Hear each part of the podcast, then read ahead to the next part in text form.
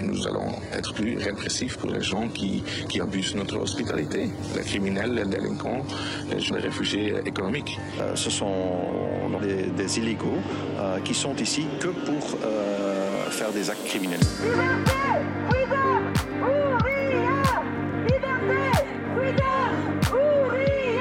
S'il n'y a pas d'État, il n'y a pas de frontières. S'il n'y a pas de frontières, il n'y a pas de migration, juste des voyages. Lance-Pierre, le podcast du collectif Getting the Voice Out. Un podcast qui brise les frontières. 3, 2, 1. Vous écoutez Lance-Pierre, un moment dédié à la lutte contre les centres fermés et pour la liberté de circulation et d'installation de toutes et tous. Les centres fermés sont des prisons pour personnes migrantes. En Belgique, comme ailleurs, des femmes, des hommes et parfois même des enfants sont enfermés pour être expulsés. Ce podcast du collectif Getting the Voice Out s'inscrit dans une lutte pour l'abolition des frontières, oppressives, racistes et coloniales, et plus largement dans une logique anticarcérale. Mettons fin à l'enfermement et à la déportation des personnes migrantes. Bonne écoute Salut Maria. Bonjour Carole. Et bonjour à tous les auditeurs et toutes les auditrices qui nous écoutent. Eh bien, nous revoilà euh, autour de ce micro pour euh, introduire le deuxième épisode du podcast Lance-Pierre du collectif Getting the Voice Out. Getting the Voice Out, c'est un collectif qui soutient les luttes à l'intérieur des centres fermés en Belgique. Les centres fermés, on les a définis dans le premier épisode de Lance-Pierre, donc on vous invite à l'écouter si vous voulez en savoir un peu plus. Et donc, à force d'être témoin des effets du racisme sur les personnes en centre fermé, qui sont pour la plupart euh, racisées, on s'est posé la question du maintien, à travers les générations, de cette idéologie raciste. Différentes questions qui vont faire un fil rouge pendant cet épisode, c'est depuis quand cette idéologie raciste existe, à quoi sert-elle et comment elle se traduit dans les institutions? Maria, tu utilises le terme de personnes racisées. C'est un terme qui va revenir un peu au cours de l'épisode. On va aussi parler de racisme structurel pour parler des centres fermés et des frontières. Alors juste en quelques mots, définir ce qu'on entend derrière ces termes-là. Racisme structurel, en fait, on considère euh, qu'il y a plusieurs formes de, de manifestation du racisme dans nos sociétés. On peut plus facilement euh, déceler les formes de racisme plus primaires, telles que des insultes ou des remarques. Mais le racisme est également implanté directement dans l'organisation de nos sociétés et dans le fonctionnement de nos institutions, de, tous nos espaces de rencontres partout, sans forcément qu'on s'en rende compte. Et ça génère plusieurs formes de discrimination pour les personnes qui subissent ce racisme-là. Par exemple, discrimination à l'embauche, au logement, euh, les contrôles aux faciès, sont toutes des manifestations du racisme structurel. Et les centres fermés en sont une aussi. Et peut-être que Maria, tu peux définir euh, ce qu'on entend derrière le terme personne racisée alors, à Getting, déjà, euh, quand on parle de personnes racisées, ça fait référence à la race. Et nous, on ne voit pas la race comme quelque chose de biologique. On voit vraiment la race comme une construction sociale et historique qui évolue en fonction des époques, des espaces socioculturels. Et en fait, une personne racisée, euh, c'est une personne qui est victime de racisation. La racisation, c'est un processus qui va assigner, c'est-à-dire figer l'identité d'une personne ou d'un groupe humain, et ça va être basé sur la race humaine ça va avoir comme conséquence que souvent il y a des groupes sociaux qui vont être euh, hiérarchisés en fonction de telle race ou telle race sociologiquement construite, on va avoir plus ou moins de possibilités d'accès à certaines choses. Et d'autres personnes vont avoir moins d'accès et vont être altérisées. Alors, pour introduire cet épisode, on avait envie de commencer par vous proposer l'écoute d'un témoignage. C'est un témoignage qui date d'il y a une petite dizaine d'années un témoignage qui avait été récolté au sein d'une conversation téléphonique alors que la personne concernée était à l'intérieur, dans centre fermé. Je suis arrivé en Belgique depuis le 9 novembre 2010 à 15h30. Je suis arrivé à l'aéroport des Aventem. Comme tout passager, j'ai présenté mon passeport au service de l'immigration. Le monsieur qui travaillait voulait bien mettre, mais un autre est arrivé et dit, mais je vais bien voir euh, ces passeports. Et après, il me posera des questions. Ce que je suis venu faire en Belgique. Et tout de suite, je lui ai dit non, mais je suis venu en Belgique pour raison d'études. Quelles études? J'ai dit non, je viens faire une spécialisation en criminologie. Il regarde la profession. Il dit, vous êtes avocat? Je dis, oui, je suis avocat. Est-ce que je peux avoir votre carte d'avocat? Je sors ma carte d'avocat, je lui présente. Vous allez étudier dans quelle université? J'ai dit, je, je vais étudier à l'Université libre de Bruxelles. Est-ce que je peux avoir votre document d'inscription? Il voit les documents. Il dit, mais la rentrée, c'était le 15 octobre. Vous êtes en retard, donc vous ne pouvez pas entrer. J'ai dit, non, mais je suis effectivement en retard par rapport à la date, mais j'ai une dérogation spéciale de l'université qui m'accorde un délai supplémentaire jusqu'au 15 novembre. Mon délai allait jusqu'au 15 novembre. J'étais à l'aéroport le 9 novembre. Le monsieur s'est dit non, veuillez me suivre dans mon bureau. Je suis entré avec lui. Il m'a demandé d'attendre dans une salle. C'est une salle vitrée, donc on pouvait voir de l'extérieur toutes les personnes qui passaient et toutes les personnes de l'extérieur pouvaient nous voir. Donc j'ai dit attendre près de 45 minutes. Je suis entré chez l'inspecteur. Au moment où je prenais la parole, monsieur qui m'avait interpellé au passage reviendra et dit mais passez-moi ces passeports, qu'ils viennent chez moi il a dépossédé les documents à l'autre qui voulait m'interroger. Nous sommes allés dans son bureau. Expliquez-moi encore très bien, qu'est-ce que vous êtes venu faire en Belgique? J'ai dit, mais vous l'avez vu, mes documents attestent, j'ai un visa d'études, long séjour, bon et forme. Il regarde. Il dit, vous êtes avocat? J'ai dit, oui, mais je l'ai dit, je suis avocat. Alors, euh, il prononcera une phrase qui a été... Euh, je me suis rendu compte, c'est peut-être euh, ça les détonateurs vous les avocats noirs, vous êtes très malins. Je répète bien, vous les avocats noirs, vous êtes très malins. Je vais te faire refouler.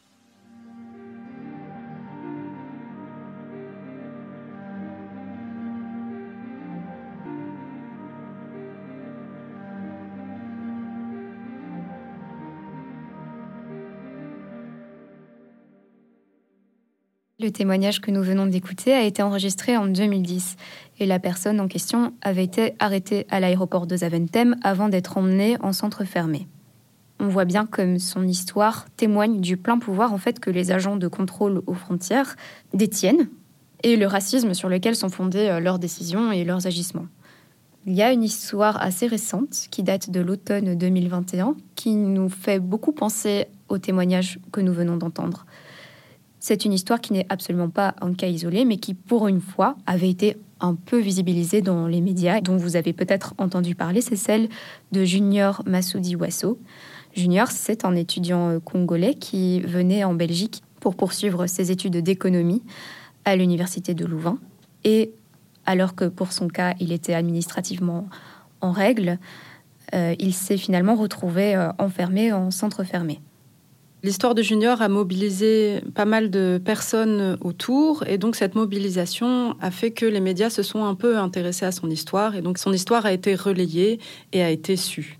Mais c'est en fait très rare. La plupart du temps, les personnes euh, racisées qui se trouvent en centre fermé se sentent très seules et il n'y a pas du tout de médiatisation autour de leur histoire d'arrestation et d'internement euh, aux frontières. Pour aborder toutes ces questions, on a voulu rencontrer des personnes qui militent sur le terrain des luttes antiracistes et décoloniales. Et nous sommes allés à la rencontre de Yves Kodjo Lodonou et de Aliou Baldé, tous deux membres de deux collectifs, le collectif Mémoire coloniale et lutte contre les discriminations, ainsi que le collectif DENIF. Maria, tu peux peut-être nous expliquer en quelques mots en quoi consistent ces collectifs? Le collectif DENIF, ça veut dire Défense des étudiants noirs en internement aux frontières. C'est un collectif qui s'est créé à l'automne 2021 euh, autour de l'histoire de Junior Massoudi. Et en fait, c'est un collectif qui, entre autres, organise les mobilisations qui soutiennent les, les étudiants noirs euh, qui se retrouvent arrêtés et internés dans les centres fermés.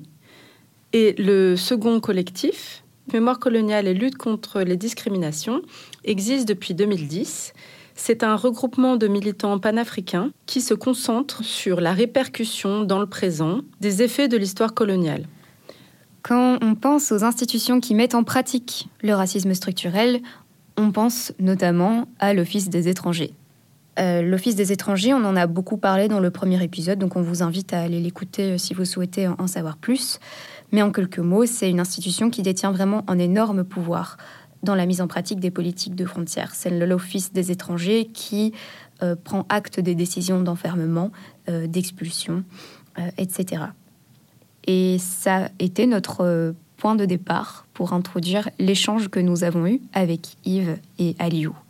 Et donc c'est Aliou qui va en premier lieu prendre la parole. L'Office des étrangers aujourd'hui répond à une logique euh, coloniale qui a été pratiquée autant sous ce qui s'appelait à l'époque l'État indépendant du Congo que le Congo belge par la suite. Euh, on pourrait la qualifier de l'État dans l'État. L'État dans l'État, c'était une entreprise tellement puissante, tellement influente sur le plan économique, qu'elle en arrivait à influencer les décisions politiques depuis Bruxelles.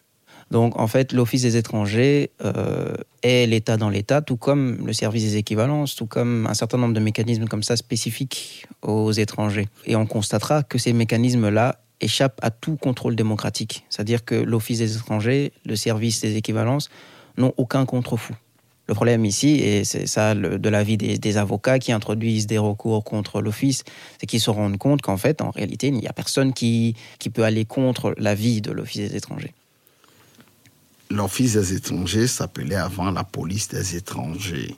Avant que ça ne change de nom vers euh, les années 90, euh, c'est ce qui permet à la police ou à la gendarmerie de surveiller l'intégrité intérieure de l'État à travers les personnes, parce qu'ils estimaient que lorsqu'il y a un groupe d'étrangers quelque part, on ne les connaît pas à la base. Qu'est-ce qu'ils sont? C'est des criminels, c'est des voyous. C'est ça qui pose problème c'est comme celui qui détient l'autorité de force de police à l'aéroport va devenir euh, un superman face au simple citoyen qui est devant lui avec son visa et lui ne comprend même pas ce qui se passe. Donc, la parcelle de pouvoir qu'ils vont détenir, ils vont l'utiliser à tort et à travers à l'Office des étrangers, qui est vraiment une force dans le pays qui peut décider euh, de l'avenir d'un citoyen lambda qui arrive en Belgique, euh, s'il doit vivre en Belgique ou pas, quels sont les documents dont il peut être en possession. Donc, l'Office des étrangers, c'est très, très, très, très puissant. Très puissant. Il ne faut pas perdre de vue que la police, toutes ces institutions euh, ont une mission particulière, c'est de protéger le système libéral, néolibéral, capitaliste, tout ce que vous voulez, euh, pour que ça puisse se perpétuer, avoir l'hégémonie sur le reste de la société, mhm. avec euh, une minorité qui contrôle le capital et qui met les autres au pas.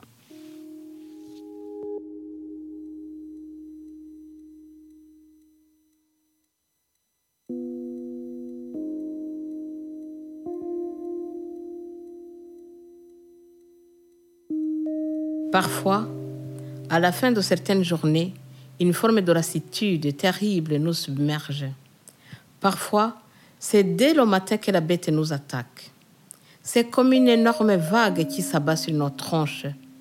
Une énorme vague chargée de toutes les crasses du vieux monde.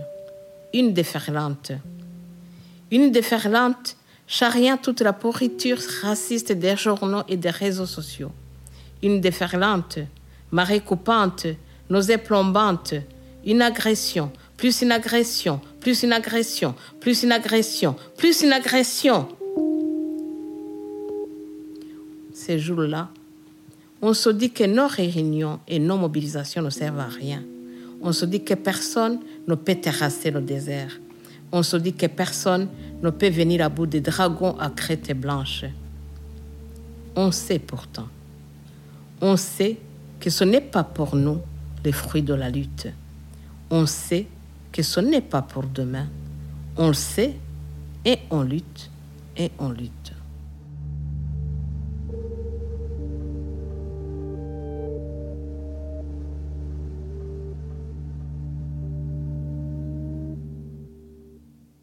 En fait, l'Office des étrangers, c'est une institution qui est liée au passé colonial de la Belgique. C'est un tout petit maillon d'un système beaucoup plus général que nous, on aime bien appeler euh, le système frontière. Et ce système frontière, c'est encore seulement un maillon qui tient place dans une construction du monde très hiérarchique. Cette hiérarchisation de nos sociétés, cette hiérarchisation du monde, elle génère plein d'inégalités euh, en termes d'accès. Nous, ici, on va, on va surtout parler de la question de l'accès au territoire parce qu'on se penche sur la question des frontières. Mais en fait, qui a accès à quoi au niveau euh, des capitaux, au niveau euh, de la parole, au niveau de nos institutions politiques? Qui est-ce qu'on voit le plus souvent? Qui occupe des postes de pouvoir dans nos sociétés? Voilà, tout ça pour dire qu'en fait, cette hiérarchisation, qui s'appuie sur cette notion de, racisme et, de racisation, comme on l'expliquait au début, elle se situe vraiment, mais partout. On s'est demandé aussi, ben, en fait, quelle idéologie derrière il y a euh, de ce que nous, on appelle un système raciste? Et bien là, on vous propose de continuer à entendre Yves et Aliou qui ont longuement parlé euh, de cette question-là et qui vont nous expliquer quelles sont justement ces idéologies dont on parle. C'est les centres fermés, qui ne sont pas vus comme des prisons, qui ne sont pas vus comme de la criminalisation, qui sont vus comme de l'éloignement pour non seulement mettre ces personnes en sécurité, mais aussi mettre le reste du monde en sécurité. Nous les autres, hein, nous les étrangers, perpétuels étrangers, nous sommes du bétail électoral euh, concrètement pour le système. le système, parce que toutes les logiques sécuritaires qui visent à dire plus on va euh, mettre de prison, plus on va euh, contrôler les frontières, plus vous serez en sécurité. Vous, ici, c'est évidemment la, majorité blanche. Cette, euh, ce bétail-là que nous sommes c'est régulièrement au monde politique. Plus le discours raciste s'impose dans les médias, plus en fait, c'est pas la gauche traditionnelle qui se renforce, elle se droitise. Elle constate que pour draguer cet électorat-là, ben, il faut parler un peu comme euh, parle euh, Théo Franken, comme parle Maggie de Bloch, comme parle Sami Madi, etc., etc. Donc cette logique sécuritaire-là ne découle pas de nulle part. Il y a un principe fondamental dans les sociétés blanches construites sur base de capitalisme, d'esclavage et de colonisation, c'est qu'il faut tout faire pour rassurer la norme. Et la norme, c'est les blancs. D'où l'explication du fait de criminaliser les autres, hein, les étrangers, qui, quand bien même ils sont nés, ont grandi ici sur 2, 3, 4, 5 générations, peut-être même à la 20e génération, on entendra toujours que nous sommes des, des étrangers. Il y a des droits spécifiques qui sont euh, alloués à ces personnes-là. Et même les droits les plus fondamentaux sur le plan démocratique ne concernent pas ces personnes-là.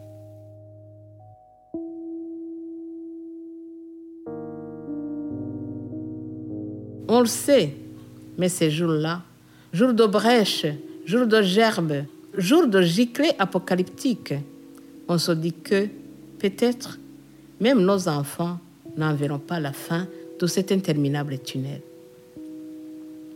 Ces jours-là, il y a danger pour notre courage et pour notre détermination. Il y a danger pour nos voix, danger, danger, danger d'extinction des voix. Ces jours-là, il n'y a pas à dire, ça craint vraiment. Ça pue la régression à 10 000 km à la ronde. Ça pue des types qui jouent des coudes et de la crotte. Ça pue Laurence, prisonnier dans les replis. Ça pue. Ça pue la rebours féroce. Ça pue les nanas comme nous. Les nanas qu'on sort comme des tapisseries du dimanche pour colorer les assemblées, colorer les livres, colorer les rangs et se dédouaner de tout le reste et de tous les autres. Ça pue la menace de tout menace, menace de remplacement, de fin, fin de race, fin de vie, fin du temps béni des colonies, fin de fermer sa gueule. Ça pue. Ça pue jusque sous le cerf de la mer. Ça pue le dératiseur pour homme. Toi, homme noir, toi, homme rome, toi, homme arabe. Ça pue. Cave humide, cerveau vide, multiplication des frontières et des décrets et des arrêtés royaux. Ça pue les troupeaux morts, ça pue les fronts bas, ça pue les sauterelles, ça pue les ténèbres, les pantoufles, les monnaies de singe et contes d'apothicaire, ça pue. Alors, on relit nos anciens textes, on relit nos anciens poèmes, on relit, on relit et on les relit pour ne pas se décomposer, pour ne pas capituler, pour tenir, tenir debout, tenir fierté, tenir justice, tenir. On relit nos anciens textes, on relit nos anciens poèmes, nos premiers, nos naïfs, non sans artifice, texte des débuts, texte des aurores, car eux seuls peuvent nous crier qu'elles ne sont pas zinzin, pas ouin qu'elles ne sont pas parano, pas hystériques, qu'elles ne sont pas folles. Tenir.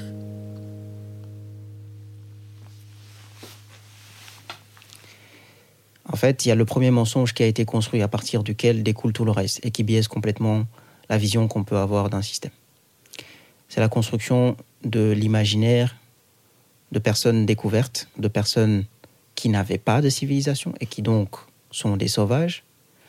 Parce que quand la dictature s'applique sur eux, ce n'est pas la dictature, c'est un régime éclairé.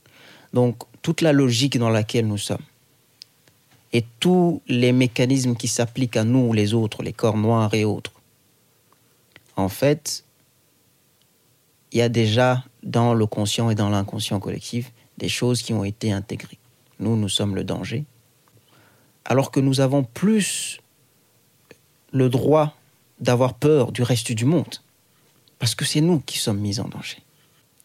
Et on ne parle pas de notre peur, c'est de la peur que nous sommes, nous serions dans l'imaginaire pour la société, c'est de cette peur-là qu'on construit toutes les autres logiques sécuritaires, qui sont tout à fait antidémocratiques, mais qui n'ont pas l'air tellement de déranger. Parce que dans le darwinisme social, on parle du primate à l'homme blanc. Homme blanc vu évidemment comme étant le stade le plus ultime de l'évolution de l'être humain. Dans ce darwinisme social-là, nous autres, nous sommes les êtres bloqués dans ce darwinisme social. Nous ne sommes pas en évolution, malgré le fait qu'on nous dit depuis des siècles que d'abord on va nous civiliser et que après on va nous développer, nous aider tout le temps, hein, euh, ce discours euh, euh, proprement infantilisant. Nous sommes bloqués dans ça. Et nous devons toujours attendre que peut-être celui qui est au bout de la chaîne là-bas tourne la tête et nous regarde et nous dise, bon, suivez-moi. Et ça revient au discours de Fanon. Le destin du nègre est d'être blanc. Nous devons faire comme la norme. Tout ce besoin toujours de nous dire, il faut vous intégrer, il faut vous assimiler. Du plus loin possible que je peux penser à l'histoire, je peux te dire Charles Martel. Mais à la même époque, dans mon foutage à long, il se passait quoi? C'est-à-dire qu'on ne m'a pas construit comme étant acteur.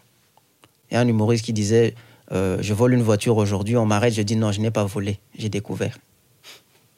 Parce qu'en réalité, quelqu'un vient chez toi un jour au lendemain, il ouvre la porte, et tu, ne l'as pas invité, et il t'a tout de même découvert. Ton histoire commence à partir de là, et il t'invente une histoire, d'où on, on les appelle encore les Indiens. Mais qui les a appelés comme ça? Le système ne change pas en tant que tel, il change sa façon de communiquer avec les gens. La voie que nous prenons, nous, c'est la désintégration. Nous voulons nous désintégrer de la blanchité.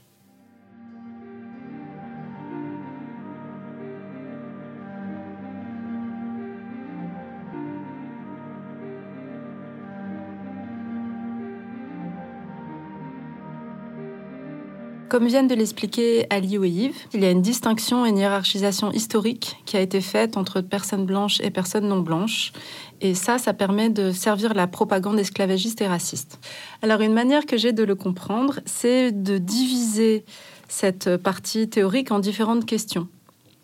C'est-à-dire, ce système esclavagiste et raciste, depuis quand il existe? Ça, on en a parlé juste avant quels sont les effets qu'il a dans le quotidien et puis surtout à quoi il sert.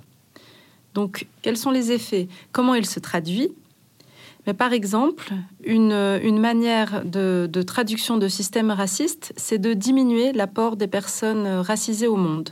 Pour ça, euh, il y a une notion qui, moi, m'a beaucoup éclairée, c'est la notion de chercheur en Amérique latine. Par exemple, Hannibal Quijano, qui parle de colonialité du savoir. Alors qu'est-ce que c'est la colonité du savoir? C'est en fait tout un processus qui a pour fonction de délégitimer la parole et de parler à la place des personnes racisées. En fait, Aliou, il parle de ce processus et lui, il dit il n'y a qu'une référence, c'est la blanchité. C'est-à-dire que, bah, par exemple, dans les politiques, dans les médias, on donne surtout la parole aux personnes blanches et pas du tout à la parole aux personnes concernées. Ça me donne envie de rebondir sur une autre phrase que je trouve assez marquante que dit, je pense, Aliou. C'est le système ne change pas, il change sa manière de communiquer. En fait, ça me fait penser à la manière dont les médias s'emparent de la question des personnes migrantes et au vocabulaire utilisé. Parce que c'est vrai qu'on dit souvent qu'en fait, euh, l'approche coloniale, elle appartient fort au passé. C'est vrai qu'on a pu employer des termes tout à fait euh, horribles pour qualifier les, populations euh, colonisées.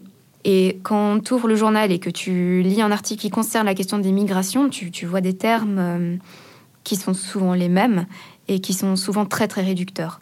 On parle du migrant ou du transmigrant, terme plus récent. On parle des illégaux.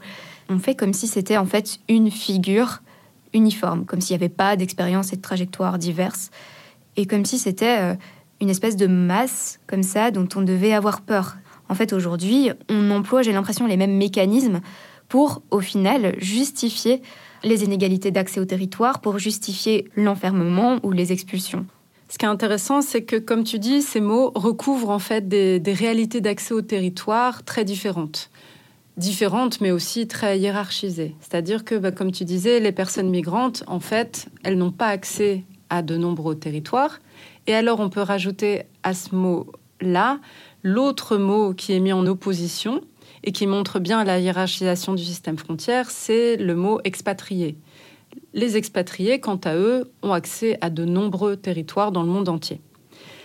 Ce qui est aussi fou et vertigineux et qui montre la colonialité des frontières, c'est vraiment le fait que souvent les expatriés viennent de pays qui en fait étaient les anciens pays colonisateurs et les migrants, quant à eux, viennent souvent des pays qui étaient les anciens pays colonisés. Oui, et puis en plus, quand tu, quand tu viens quelque part avec le statut d'expatrié, c'est pas seulement une question d'accès au territoire et une question de facilité de déplacement, c'est aussi les privilèges que tu vas rencontrer sur ce territoire et les privilèges euh, que tu as en tant que personne blanche. Euh, j'avais aussi envie de, rebondir, euh, tu vois, Maria, quand Yves amorce en lien avec le système capitaliste. Et à l'endroit aussi où ça profite de diminuer et de déshumaniser les personnes racisées. Là, on arrive à bah, la troisième sous-question qui, on s'était dit, nous aider à comprendre un petit peu bah, qu'est-ce que c'est tout système raciste, etc. C'est en fait à quoi ça sert, à qui ça profite? En fait, cette rhétorique qui déshumanise les, personnes migrantes, elle sert à valoriser l'autre partie de la balance, c'est-à-dire la toute-puissance d'un système qui est blanc, privilégié, donc blanc, je précise, comme on a dit tout à l'heure, c'est pas blanc biologiquement, c'est vraiment la construction sociale. Et ça sert aussi le capitalisme. Tout à l'heure, on lisait une citation de Malcolm Ferdinand. Du coup, Malcolm Ferdinand, c'est un, chercheur au, CNRS qui est originaire de Martinique. Donc, on le rappelle, la Martinique, euh, c'est un territoire qui a été colonisé euh, par la France. Oui, en fait, Malcolm Ferdinand, qui a beaucoup travaillé sur l'écologie décoloniale, il fait le lien entre capitalisme et racisme. Et donc, je cite ces mots Les personnes racisées, issues de l'immigration coloniale et postcoloniale, qui ramassent les ordures des villes, nettoient les places et les institutions publiques, conduisent les bus, les trams et les métros, celles qui servent les repas chauds dans les réfectoires universitaires, livrent le courrier, soignent les malades dans les hôpitaux, celles dont l'accueil souriant à l'entrée des établissements est le gage de sécurité, ces personnes sont généralement absentes des arènes gouvernementales et non gouvernementales. Et on pourrait rajouter, ce sont ces mêmes personnes dont les corps sont des corps à jeter, à tuer, à épuiser. Ce sont des personnes qui sont surexploitées, parfois pas du tout payées. Ce sont ces personnes dont le système capitaliste va utiliser la force de travail. Et donc, si on imaginait un monde où les personnes racisées seraient perçues et traitées comme égales, c'est-à-dire un monde où il n'y aurait plus de système de domination, euh, on se demandait ben, en fait qui garderait les enfants, qui soignerait les personnes âgées, qui conduirait les trams, et de manière internationale, qui paierait à taux plein toutes les matières premières, le diamant, le coltan, les terres rares, toutes les choses dont on a accès dans le nord euh, occidental et qui sont en fait produites dans le sud global. Et donc voilà, ces politiques migratoires, elles sont ancrées historiquement euh, dans l'histoire coloniale. Et les centres fermés sont en fait un des ravages qui sont produits par tout ce système éminemment raciste en fait. Nous estimons que le fait de créer les centres fermés veut dire qu'on n'est pas sorti de cette euh, nostalgie, même si elle était douloureuse. En regardant tout à l'heure la loi du 15 décembre 1980 portant sur l'accès au territoire, le séjour l'établissement et l'éloignement des étrangers. Donc, il faut les éloigner. On les éloigne où Vers l'autre continent ou dans les centres fermés pour leur faire peur. D'où les centres fermés aujourd'hui en Belgique. Les traitements varient d'un centre à un autre. Euh, comme disait un jeune interné, il dit ici c'est de la prison, mais ils nous disent que c'est pas de la prison. Manger et dormir et on doit se soutenir pour être fort. Donc c'est une prison. Il n'y a pas un autre nom. C'est une prison, les centres fermés et logiquement, on doit les fermer au moment où on demande qu'on arrête la construction des murs en Palestine, qu'on arrête la construction des murs au Sahara occidental et ailleurs, on ne peut pas se permettre nous-mêmes de créer des centres fermés pour mettre quelqu'un qui n'a tué personne, qui n'a rien fait. Et ton visa n'est pas bon ou je t'aime pas, va là-bas, tu vas être interné. Parce que pour détruire le mental, la psychologie des gens, ces pauvres citoyens du Sud, il faut les malmener, il faut les enfermer pour que quand ils rentrent, ils vont dire aux autres, eh, c'était chaud là-bas, hein, n'allez pas. Hein. C'est ça qui est caché derrière le message.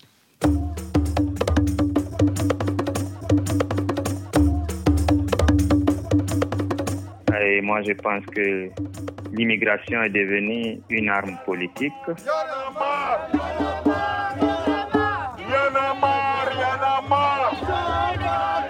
Les autorités jugent que je suis illégale parce que j'ai reçu un ordre de quitter le territoire.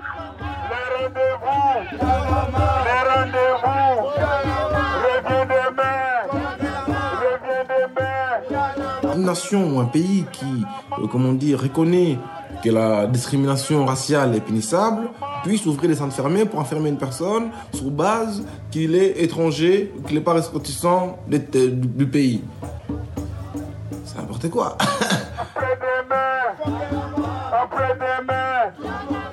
L'office décide de, toujours me retenir en centre fermé pour une éventuelle expulsion. L'Office des étrangers me demande de rentrer et mourir.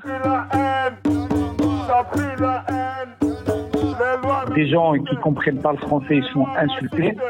Mais quand ils voient quelqu'un qui parle bien français, qui connaît ses lois et ses droits, ben eux, ils n'aiment pas ça. C'est la vérité. Je trouvais une mission raciste avec moi. Il n'y a pas de droit de l'homme ici. Il n'y a rien. Il n'y a rien du tout. Juste la haine contre nous.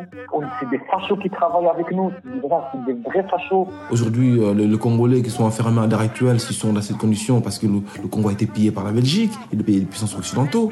Hein Aujourd'hui, euh, c'est complètement l'hypocrisie, quoi.